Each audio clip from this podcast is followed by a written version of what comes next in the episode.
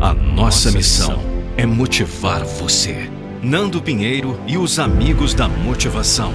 Nós não iremos deixar você desistir, desistir dos seus sonhos.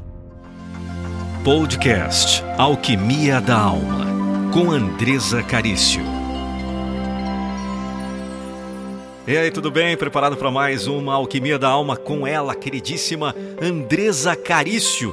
Eu acho que deveria ser Andresa Carícia, porque ela realmente vem com muito carinho entregar para todos aqui um conteúdo incrível. É com você, Andresa. Meu nome é Andresa Carício, eu sou do DDCast, amiga pessoal do Nando Pinheiro, e a nossa intenção é motivar você. Hoje vou falar uma palavra muito especial com você sobre os cinco passos para você prosperar. Os cinco passos para você enfrentar qualquer crise na sua vida. Tenho certeza que essa palavra de hoje vai te fortalecer, vai te iluminar, vai te guiar, vai te trazer um novo brilho, uma nova esperança, uma nova maneira de ver a vida. Então eu quero começar te fazendo uma pergunta: O que é crise? O que é um desafio? Eu vou te explicar por meio de uma história da Bíblia. Uma história que eu gosto muito, se você assiste minhas lives no Andresa Carício Oficial, às 7h21, 7h30 da manhã diariamente, você já me ouviu muito falar sobre ele. Mas se não, já te convido e agora a gente vai para a história, para a mensagem. José ele estava em casa e era o filho protegido do seu pai, de Jacó. Ele era aquele filho amado, querido, cuidado, que inclusive tinha vestes diferentes dos outros. Ele não tinha com que se preocupar porque ele tinha tudo naquela casa, naquele lar. E do dia para a noite a sua vida mudou por completo. Do dia para a noite, ele se viu à beira da morte, dentro de um poço, e foi vendido como escravo pelos seus irmãos, em razão da inveja que os seus irmãos tinham acerca da vida dele. Nós percebemos nesse momento que José estava diante de uma grande crise. Imagine você, de filho preferido, de filha preferida, tendo tudo, de um dia para a noite, você acaba se vendo dentro de um poço e vendido como escravo. Eu tenho certeza que dentro do coração de José Houve medo, houve tristeza, houve dor, houve um sentimento de fui abandonado, fui traído, porque de filho amado para escravo. Mas olha só, eu quero que você entenda que crise é quando você sai da sua zona do conforto e entra numa zona de total conflito. Você é jogado dentro de uma situação que você não esperava. E talvez você esteja vivendo isso hoje. Talvez você esteja vivendo uma situação que você não esperava viver. Você estudou, estudou o ano inteiro para passar no concurso e de repente aconteceu uma coisa, o edital foi cancelado, ou mesmo você teve uma doença na véspera da prova, ou mesmo você estava com outras propostas para fazer, você estava com outros caminhos para serem realizados na sua vida, veio uma doença, ou talvez diferentemente você houve a perda de alguém na sua família, houve alguém de que era muito querido seu. Eu não sei, mas talvez você tenha passado, esteja passando por uma crise na sua vida. E eu sei que as crises, elas tiram a gente da nossa zona do conforto e coloca nós dentro de uma zona completamente diferente que se chama zona de conflito. E você sempre diante da crise, você tem dois movimentos que você pode fazer. São dois movimentos muito distintos, mas que vão exatamente trazer o fruto da tua vitória ou o fruto da tua miséria. O primeiro movimento é que, quando estamos diante de uma crise, a gente tem uma vontade danada de desistir. Temos uma vontade de entregar os pontos, de nos afundar nas lamentações, no vitimismo, na lágrima. E no início é natural até que a gente passe por esse processo, mas nós não podemos nos paralisar e permanecer dentro dele. É preciso que a gente perceba que existe sim um tempo do choro, mas ele não pode permanecer para a noite inteira e para a vida inteira. Talvez você até tenha um momento que você necessite chorar, para que você possa desabafar e tirar toda aquela angústia do seu coração. Mas depois você tem que saber que tem que seguir adiante, que você não pode ficar a vida inteira chorando. E José ele estava numa crise, onde ele tinha passado de filho amado e predileto para ser escravo. Mas a palavra, a palavra de Deus diz que ele prosperava onde ele estivesse, porque o Senhor estava com José. Então, no meio da crise, quando o Senhor está conosco, quando nós temos a unção do Senhor, até aquilo que é crise vira troféu, até que aquilo que é crise vira o nosso grande presente. Olhe só comigo. Talvez hoje você esteja passando por algum desafio que você não sabe que esse teu desafio é um treinamento para a tua vitória. Se José ele não tivesse sido vendido como escravo, ele não teria se aproximado para então chegar no trono e se tornar o homem mais importante do Egito depois de Faraó. Veja que cada movimento que aconteceu trouxe José para mais próximo do trono. Primeiramente, ele foi vendido como escravo. Quando ele foi vendido por escravo, sob ele desceu um favor de Deus. Potifar comprou José e as mãos de Deus estavam sobre José. Assim, ele governou sobre a casa de Potifar e tudo que ele colocava as mãos prosperava na casa de Potifar e Potifar percebeu que Deus estava com ele. E assim, ele fez aquela casa prosperar e ele se tornou o homem mais importante na casa de Potifar. Lógico, depois de Potifar. Ele se tornou tão importante que até a mulher de Potifar queria ele. Mas ele era um homem íntegro e ele não se deitou com a mulher de Potifar. E então ele acabou indo para a prisão porque ela o difamou. Mas na prisão, como o Senhor estava com ele, as mãos do Senhor estavam com ele, ele também se tornou o primeiro homem lá, o homem que ajudava, servia. E o chefe do presídio percebeu isso. E ele lá também se aproximou do copeiro mor. E quando aquele copeiro saiu da prisão, depois de, inclusive, José ter servido a ele, porque ele servia a todos, e quando ele serviu o copeiro, interpretando os seus sonhos, depois, anos depois, o copeiro lembrou dele e quando o rei precisava de alguém para interpretar o seu sonho, que foi um sonho muito importante que ele teve, um sonho que iria mudar toda a história do Egito, ninguém soube interpretar aquele sonho, nenhum sábio, mas o copeiro lembrou de José. E naquela oportunidade José foi chamado. Só que José foi chamado para interpretar o sonho. Mas ele fez muito mais do que interpretar um sonho. José, ele não só interpretou o sonho, como ele também deu um conselho. Na sua vida, se você quer prosperar, você tem que fazer muito mais do que aquilo que você é chamado. Às vezes, no seu trabalho, você faz apenas aquilo pelo qual você é pago. Mas se você quiser prosperar, você vai ter que fazer muito mais. Muitas das vezes, como mãe, você quer se deleitar somente nas suas atribuições maternas, mas também você precisa fazer muito mais do que aquilo que você é chamada. Sempre para prosperar, nós precisamos fazer muito mais do que aquilo que somos chamados, e José entendeu isso. Ele entendeu que era num serviço que estava a grande unção e o favor de Deus. Porque quando Deus nos dá um favor, ele nos abençoa, mas para que a gente possa transbordar e abençoar também os nossos irmãos. E José entendeu isso. Então, nesse entendimento, como falei, na crise nós temos dois pontos. Ou nós vamos ficar num lugar de desistência, nos afundar em lágrimas, ou nós vamos tomar posse do nosso poder, iremos continuar a serviço e não nos acomodando à condição nem às circunstâncias. Porque desistir não é uma opção. Você precisa continuar, você precisa deixar fluir a unção de governo que existe em você. Governe sobre todas as coisas porque Deus te fez para governar. Não é a situação que pode governar você. Não é o dinheiro que deve governar você. Não é uma relação que deve governar você. Você tem que governar sobre todas as coisas e auxiliar, contribuir para com todos. Quando você percebe isso, você enxerga que assim você prospera. Então, o primeiro ponto para que você possa prosperar nessa vida é que você compreenda o que é uma crise. Quando você entende que a crise é um treinamento, que a crise vem para te fortalecer e a crise vem para fazer você evoluir, você consegue caminhar no primeiro passo para enfrentar qualquer crise e qualquer movimento de dificuldade da sua vida. O segundo ponto é você acolher a unção de governo sob a sua vida. Como assim, Andresa? Acolher a unção de governo. Ora, todos nós, todos nós que estamos aqui, existem muitas situações difíceis que nós vivemos diariamente.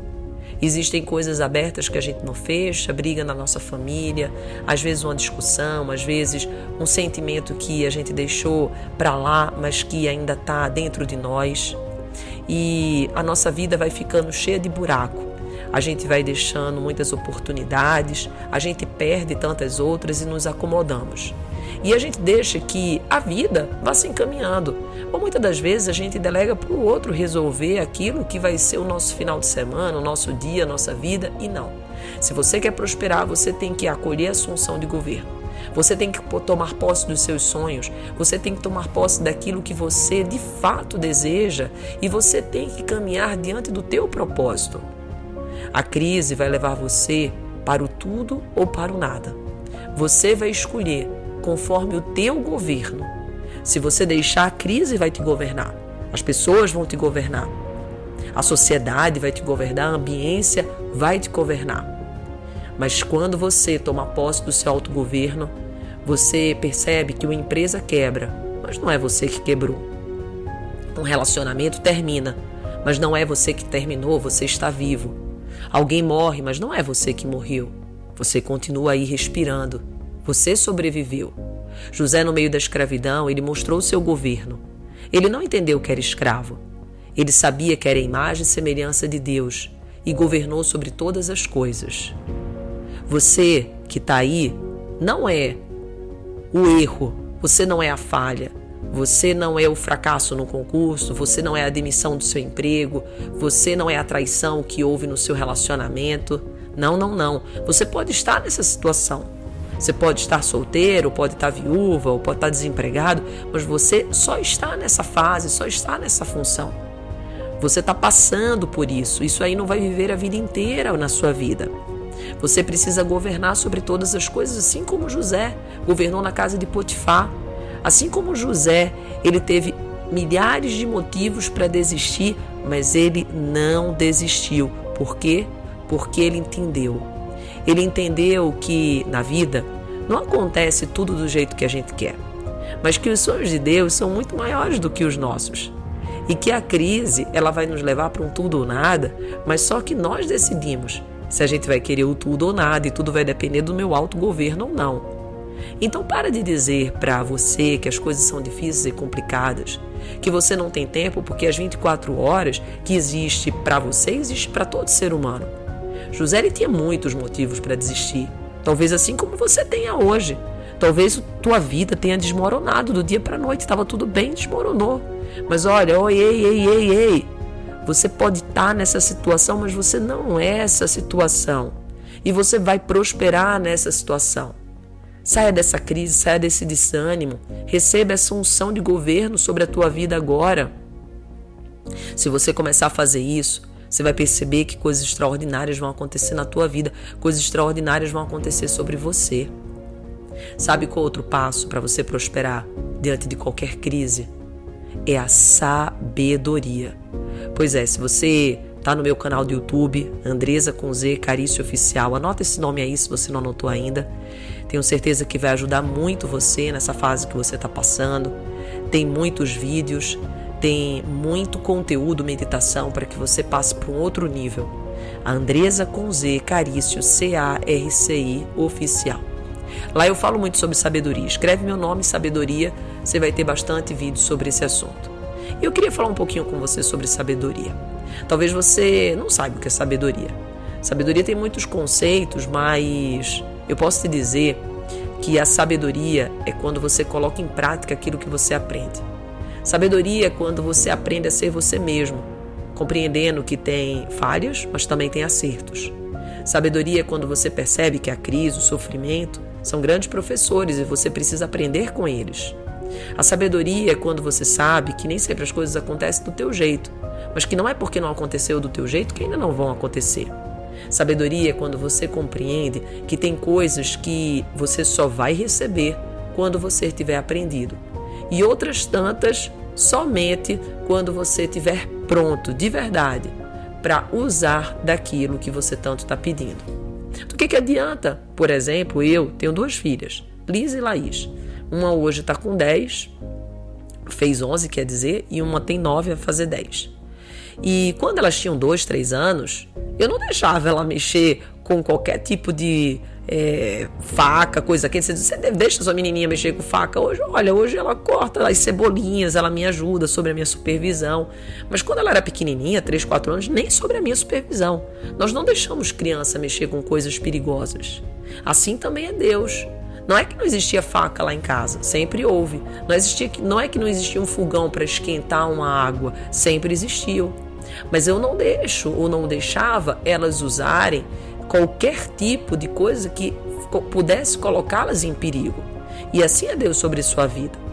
Hoje você pode ter muitas coisas, mas do que, do que adianta você ter e não poder usar? Ou ser perigoso ainda você usar?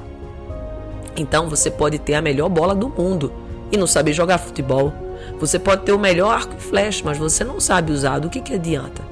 E a sabedoria, ela faz você usar sobre todas as coisas, ela faz com que você aprenda. A sabedoria te leva à paciência, a sabedoria te leva ao entendimento, à compreensão. A sabedoria te leva para você compreender que não existe nada perfeito que a perfeição existe talvez no feed, nos stories, nas cenas de Hollywood, nos filmes, nos quadrinhos, nos livros, mas na vida real não existe perfeição. Na vida real existe evolução. E isso é sabedoria. Você precisa aproveitar cada momento da tua vida, cada momento de agora. Porque sim, pode ser que você tenha sido zombado, desrespeitado, mas ei, ei, ei, ei, tudo isso tudo isso, escuta o que eu estou te falando.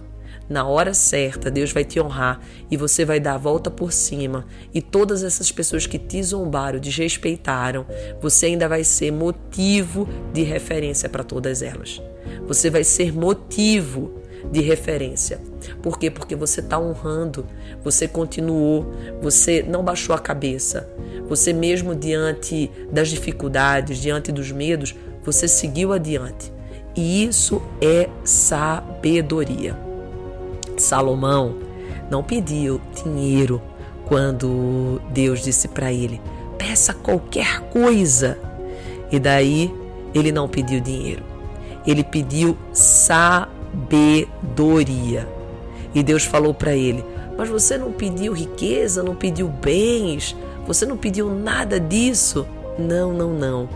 Porque diante da sabedoria, todas as coisas vêm como consequência. E é isso que eu quero que você tome posse. É o terceiro passo. Então, com esse passo, você consegue enfrentar toda e qualquer crise na sua vida com a sabedoria. Para mim, inclusive, é um dos mais importantes.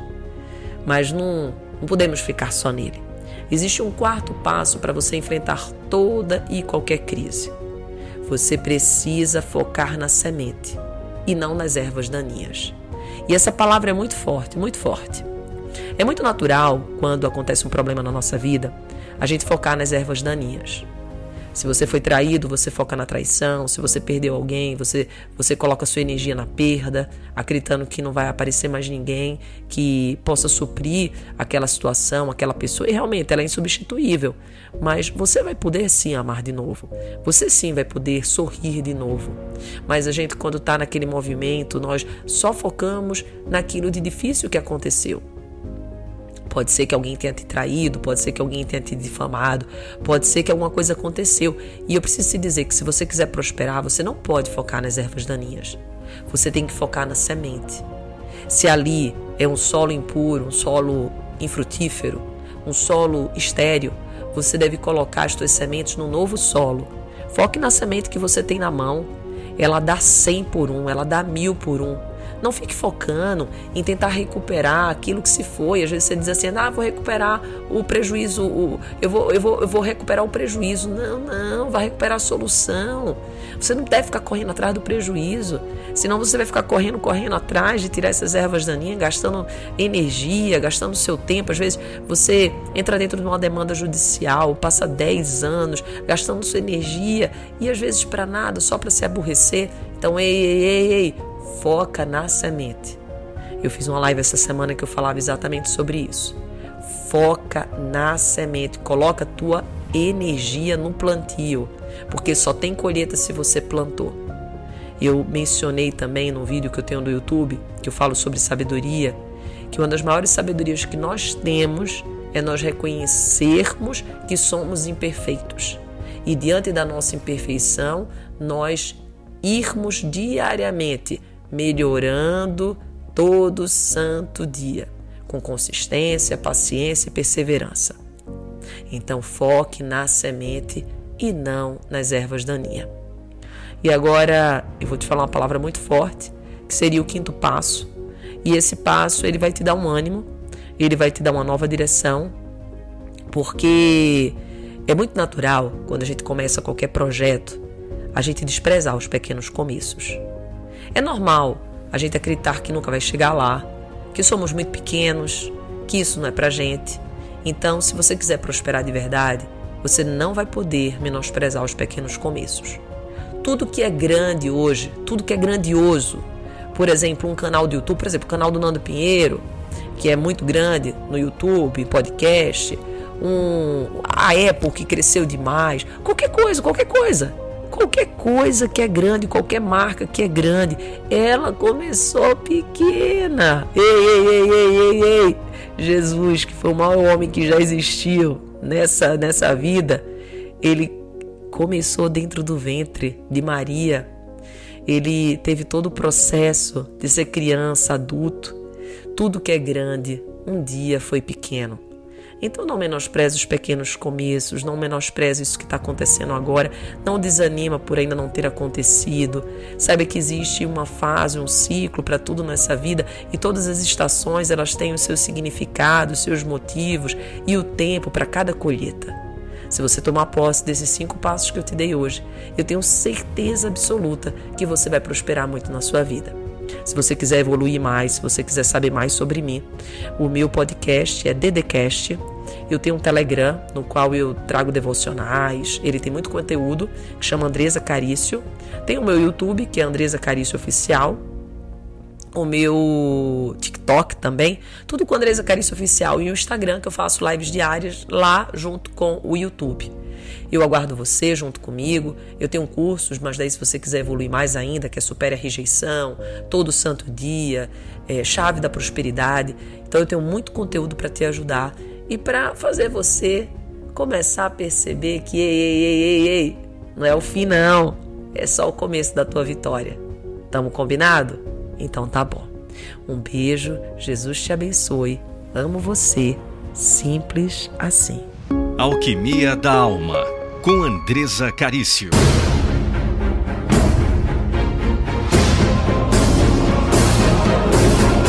Eu não vou deixar você desistir dos seus sonhos. Venha ser também um amigo da motivação. Participe em um podcast com Nando Pinheiro. Envie um e-mail para contato@nandopinheiro.com.br com a mensagem: Eu quero participar de um podcast com a voz da motivação. Contato@nandopinheiro.com.br. Venha ser também um amigo da motivação. Já pensou um vídeo da sua empresa ou marca com a minha voz? Não fique só imaginando. Acesse nandopinheiro.com.br. nandopinheiro.com.br